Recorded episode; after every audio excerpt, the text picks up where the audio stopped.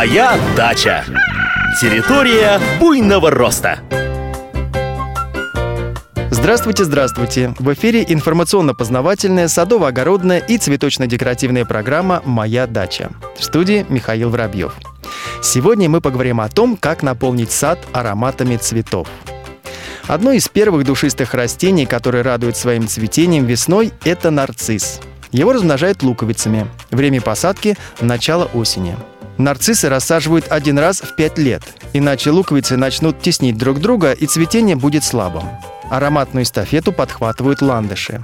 Эти цветы можно пересадить из леса или приобрести культурный сорт с розовой окраской лепестков. Ландыш агрессивно разрастается, поэтому его сажают отдельно от других декоративных растений. Пион называют соперником розы. Почти все сорта этого растения очень приятно пахнут. Но не торопитесь искать посадочный материал весной.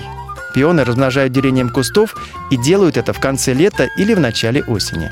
Сирень и жасмин зацветают в начале лета. Они способны заполнить своим ароматом весь сад. Но если кустов много, то запах становится слишком сильным. Поэтому возле дома эти растения сажать не рекомендуется. Жимолость каприфоль – растение вьющееся. Его используют для создания живых изгородей, зеленых беседок и веранд.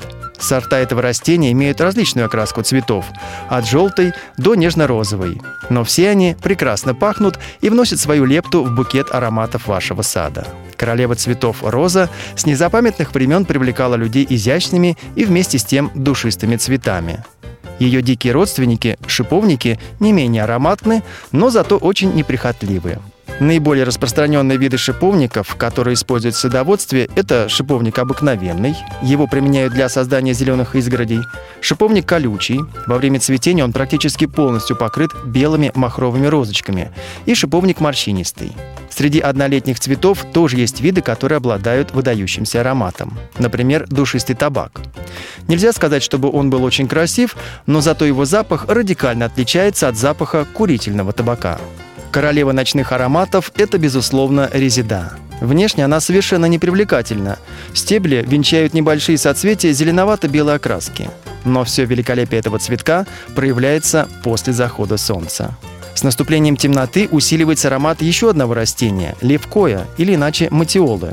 Это, кстати, близкий родственник капусты, редиса и репы. К самым необычным душистым растениям относится лох серебристый. За окраску в стиле металлик его нередко называют серебряным деревом. В пору цветения небольшие желтые цветки лоха серебристого источают очень приятный медовый аромат. На сегодня все. Хорошей вам погоды, отличного настроения и, конечно же, высоких урожаев. Моя дача. Территория буйного роста.